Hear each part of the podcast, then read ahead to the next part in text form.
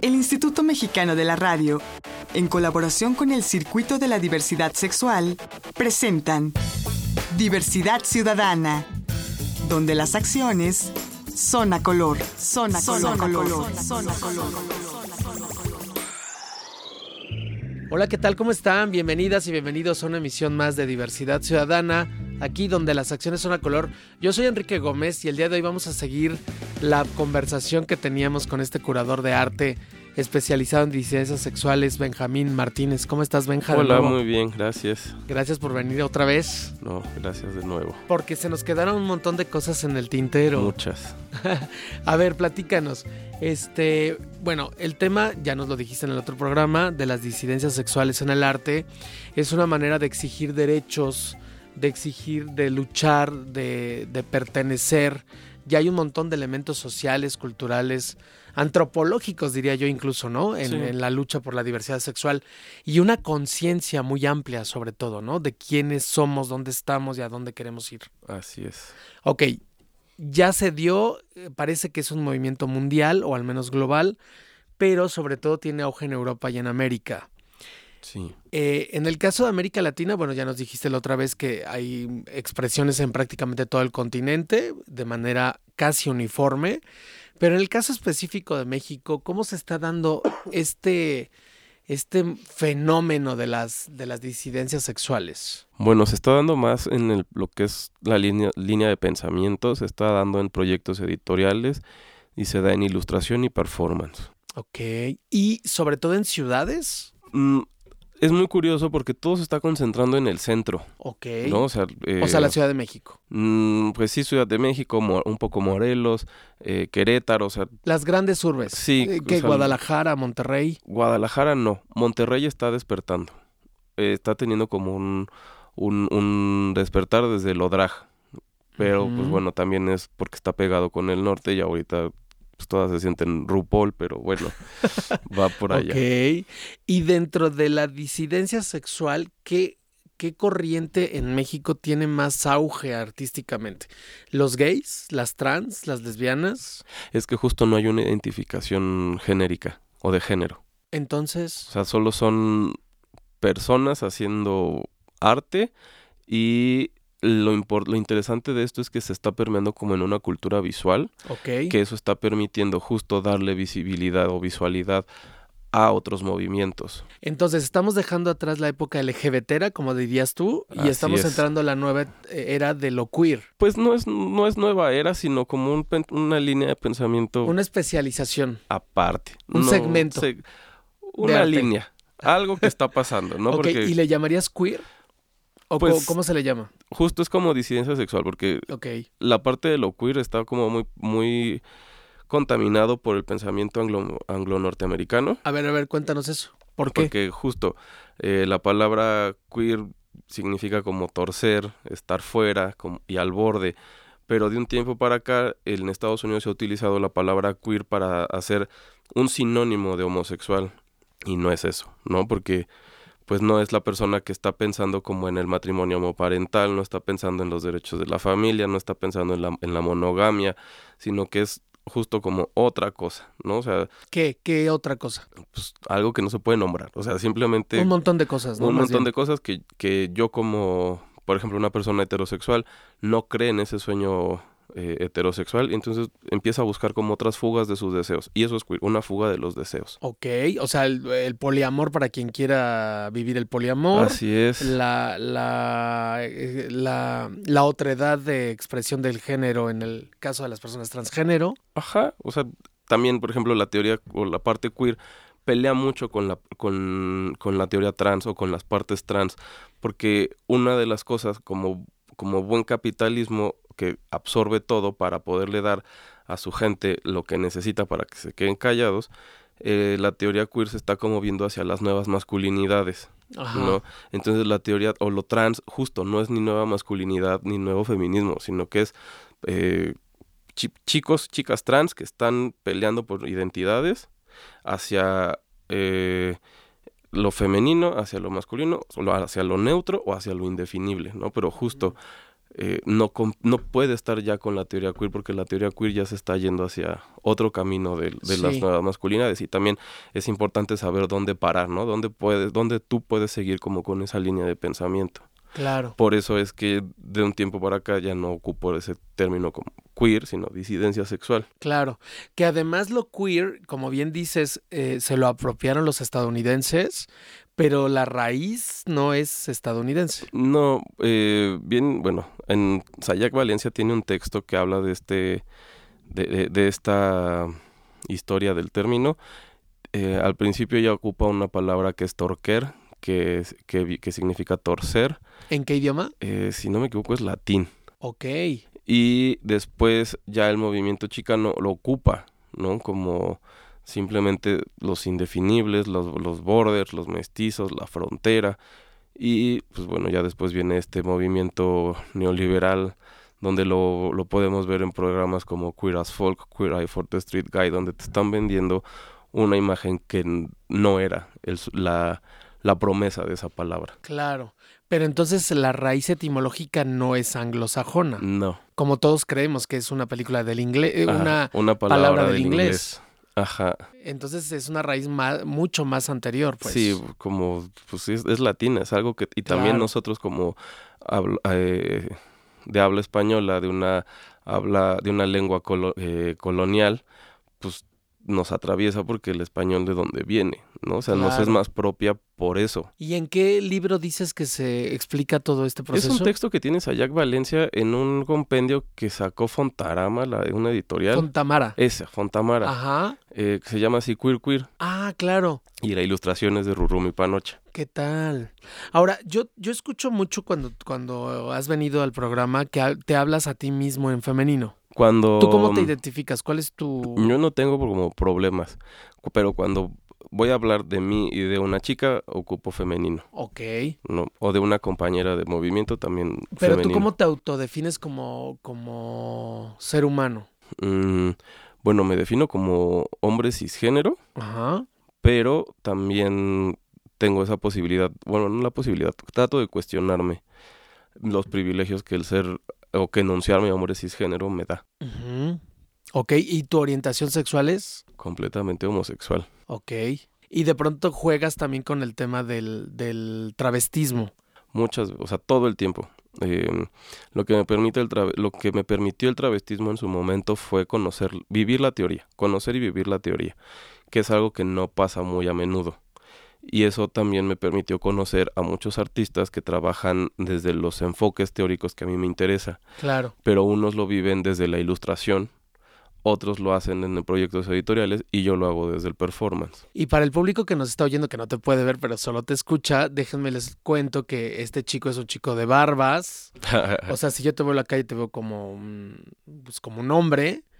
Y yo quiero que le cuentes al público cuando tú te autodenominas en femenino o alguien te habla en femenino, eh, se te salen los ojos, te sale sangre de los oídos, se te desaparece el ombligo. No, si voy en la ¿Pasa calle. algo? Si voy en la calle, si me dicen, oye, tú, ella, él, me chiflan, no volteo. O sea, si no me dicen por mi nombre, no. No respondes. No respondo. Pero no, tienes un problema en que te hablen en femenino, pues. No, nunca. O sea, justo eh, cuando empecé a trabajar en la docencia trabajaba con, con pequeñitos Ajá. y pues ahí es donde más eh, como más problemas les genera el género porque no saben si eres mis maestro papá o qué entonces si a mí me decían mis y se, ellos se pegaban no así es que te dije a mí no importa no así no me digas papá o señor todo está bien no pasa nada si me dices mis Claro, genial. Bueno, quise hacer este, esta contextualización de quién eres para que entendamos también por dónde va el, la explicación de las disidencias sexuales en el arte, ¿no? Sí, sí. Que bueno, como bien dijiste tú en el otro programa, hay gente igual heterosexual haciéndolo, hay personas trans haciéndolo, o sea, es, es parte del mosaico de la diversidad. Sí, justo. El, el punto es que no, eh, desde este, esta línea de pensamiento la diversidad como tal no existe, sino somos seres sexuados y seres con deseos. Y al momento de que le quitas eh, orientación sexual, deseo sexual e identidad de género, es mucho más fácil y mejor, porque entonces ya no tienes esa, esa beta del, de- del capitalismo que siempre está tratando de jalar Claro. y que estés abajo de él, ¿no? Claro. Y entonces cuando... También por eso hay como muchos problemas de, de, de, de enfrentar, de, de- confrontar, ¿no? Porque los artistas que están trabajando desde lo LGBT, cuando nos, nos encontramos con los que trabajamos desde las disidencias sexuales, no, no, no puede haber una empatía, porque justo tenemos políticas diferentes, ¿no? Los que están desde lo LGBT están, es que no me dan, es que me quiero casar, es que esto, es que el otro, es que mis hijos, está bien, pero a nosotros no nos interesa eso. Claro, estamos en otro ámbito de la lucha, ¿no? Entonces hubo una, una ocasión muy chistosa en el Exteresa donde hubo un- un- una reunión de artistas donde íbamos a discutir justamente eso y eh, Charlie dos veces López empezó a gritar, es que ustedes los queers no nos quieren y entonces así como de, nunca dijimos eso, simplemente tu lucha no es la mía. Claro, y ya. No, no hay más. Porque Sí. tampoco es de que estén peleados, ¿no? No, no, no, no, simplemente son luchas diferentes. Y diversidad dentro de la misma diversidad. Sí. Estamos platicando con el curador Benjamín Martínez. Este, yo soy Enrique Gómez, esto es Diversidad Ciudadana, aquí donde las acciones son a color y estamos charlando sobre arte y disidencias sexuales. No se vayan, no me tardo nada. Regresamos. Estás escuchando Diversidad Ciudadana. Regresamos.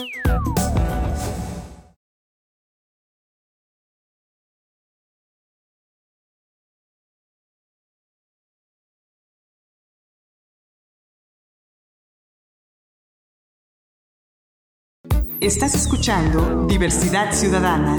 Continuamos. La recomendación. La recomendación. La recomendación. Y en esta gustada sección de la recomendación, le pregunto a mi invitado del día de hoy, a ver Benjamín Martínez, curador de arte, especialista en disidencia sexual, una recomendación, por favor. Bueno, los invito a todos a mi seminario de prácticas artísticas y disidencia sexual en América Latina que se da en Border. Ok, ¿y dónde podemos encontrar los informes? En todas las redes sociales de Border, Centro Cultural Border, en, en Facebook, en Instagram, en Twitter y así lo encuentran en, en Google. ¿Y dónde está ubicado el Centro Cultural Border? En Zacatecas 43, en la colonia en la Roma. Roma. Sí. Pues ahí está la recomendación. Ya regresamos a Diversidad Ciudadana, aquí donde las acciones son a color. Soy Enrique Gómez y tenemos aquí en cabina al curador de arte, especialista en disidencias sexuales, que se llama Benjamín Martínez. Benja, ¿cuáles son los grandes exponentes o algunos o los que alcancemos con el tiempo a decir los exponentes del arte en disidencia sexual en este país? Uf, eso es una, es una lista bastante grande. Digo, danos los más Y- significativos porque no vamos a acabar seguramente de hablar de todos, ¿no? Siempre me hacen burla porque siempre digo a mis amigos.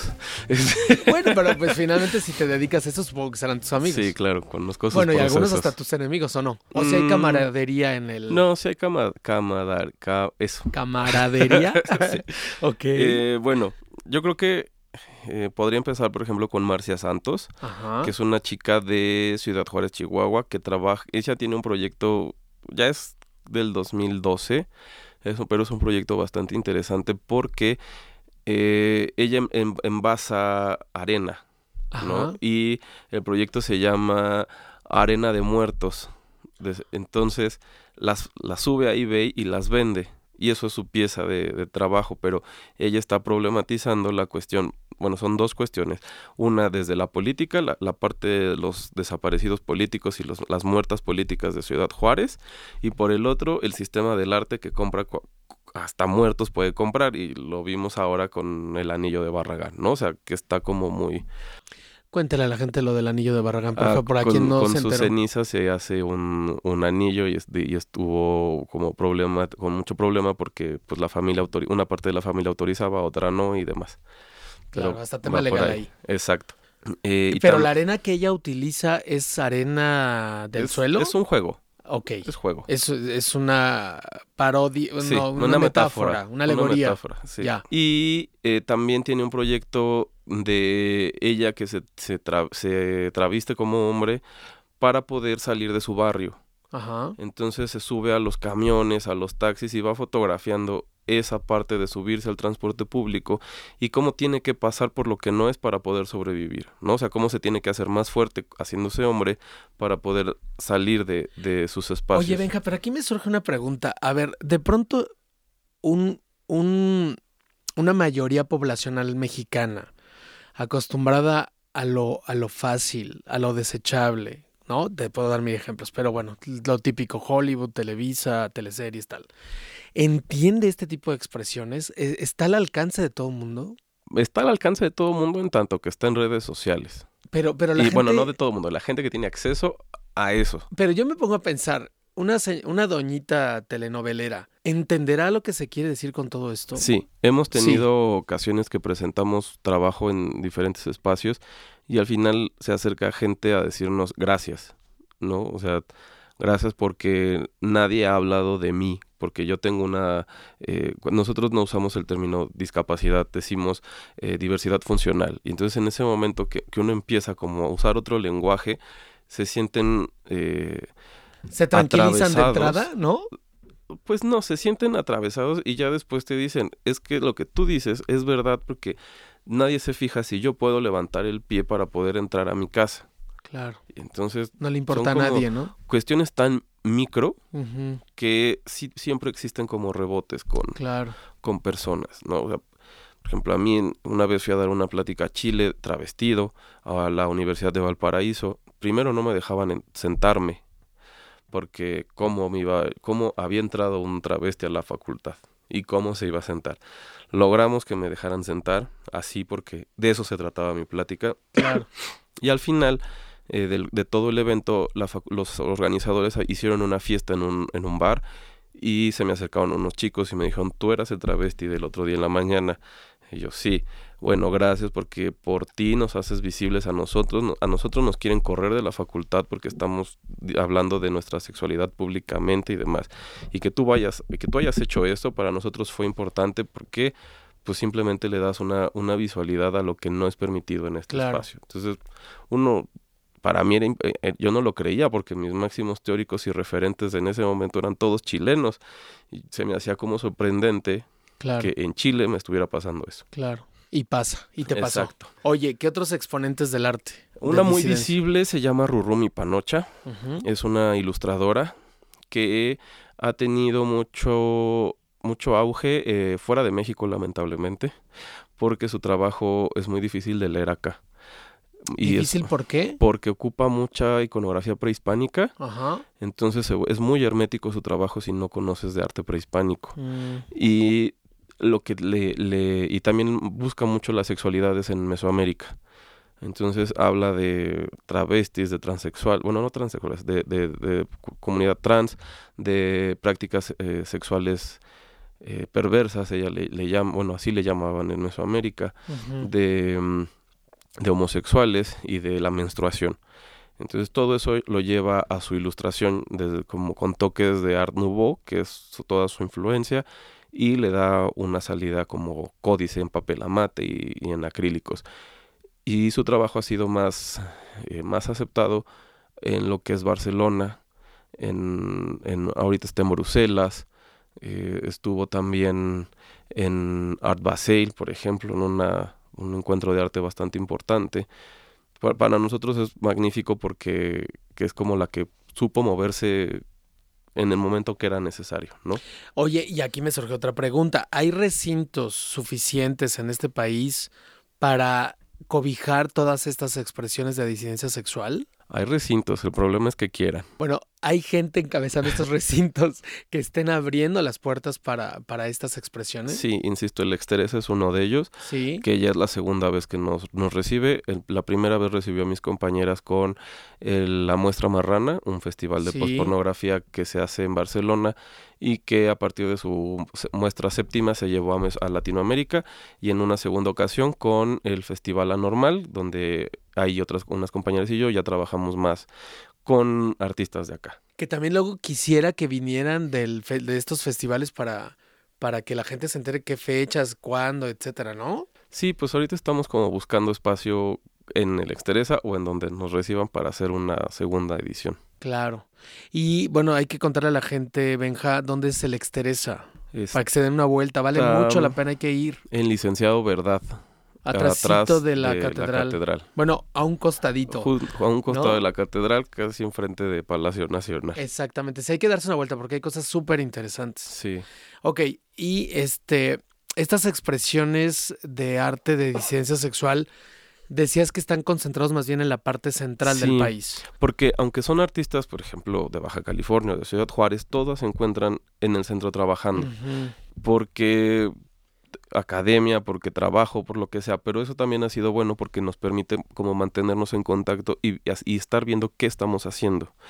Por ejemplo, otra artista muy, muy importante es la Bala Rodríguez, es una artista de performance, es activista eh, de, de, sobre, sobre gordura y, y, lesbianismo, está muy interesante su trabajo, hace performance eh, junto con Santos Miguelito de de Puebla que, trabajan también el eh, la cuestión de, la, de los cuerpos gordos. Wow. Oye, y tú como curador, dime tu pronóstico. ¿Estas eh, corrientes artísticas de disidencia sexual van a crecer?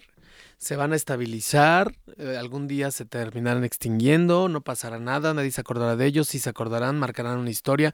¿Qué, qué vislumbras que pasará? Bueno, se está marcando un cambio, ¿no? Porque como, como decía hace rato, están los espacios, pero muchos no nos quieren recibir. Entonces, si no nos reciben, nosotros hacemos nuestros propios medios, ¿no? Entonces, el Festival Anormal fue eso, ¿no? Como un medio que nosotros gestamos. Histeria Revista es un medio que Liz y Evelyn hicieron porque no encontraban resonancia en otros espacios. Está también, por ejemplo, la, bueno, la galería donde trabajo, Artspace México, que fue un proyecto, que es un proyecto de Armando Martínez, porque no le interesa el arte eh, homoerótico, sino le interesa la parte queer, entonces pues él genera su espacio y todos los artistas están entrando ahí. Ahora, dime una cosa, dime la verdad. Este, ustedes dicen que no es su interés prioritario el tema del dinero, pero ¿se puede vivir de estas expresiones artísticas? ¿Viven de ello? ¿O mm. tienen que hacer otras cosas para Pues hay que hacer otras cosas para financiar esto, ¿no? O sea, muchos trabajan, o sea, o viven de sus becas. Y cuando te dan la beca, pues qué mejor, porque entonces el Estado está reconociendo esa práctica pero también eh, habemos otros que tenemos que hacerle por otros lados. En mi caso, la, desde la galería o desde la universidad, estar trabajando estos temas también para poder eh, conseguir los recursos para mi propia obra. Pues se nos acabó el tiempo de Benja otra vez. Uy. Yo creo que vas a tener que venir una vez más. Muchas gracias por haber estado con nosotros, por ponernos al día en todas estas expresiones artísticas, porque de pronto las décadas van pasando y no nos damos cuenta que ya todo es distinto, ¿no? Sí. Muchas gracias por haber estado Gracias a ti. Muchas gracias a ustedes. Yo soy Enrique Gómez y esto es Diversidad Ciudadana aquí, donde las acciones son a color. Les espero en la próxima. Agradecemos la colaboración de Canal G.tv y Foro NH.com Diversidad Ciudadana, una producción del Instituto Mexicano de la Radio en colaboración con el Circuito de la Diversidad Sexual.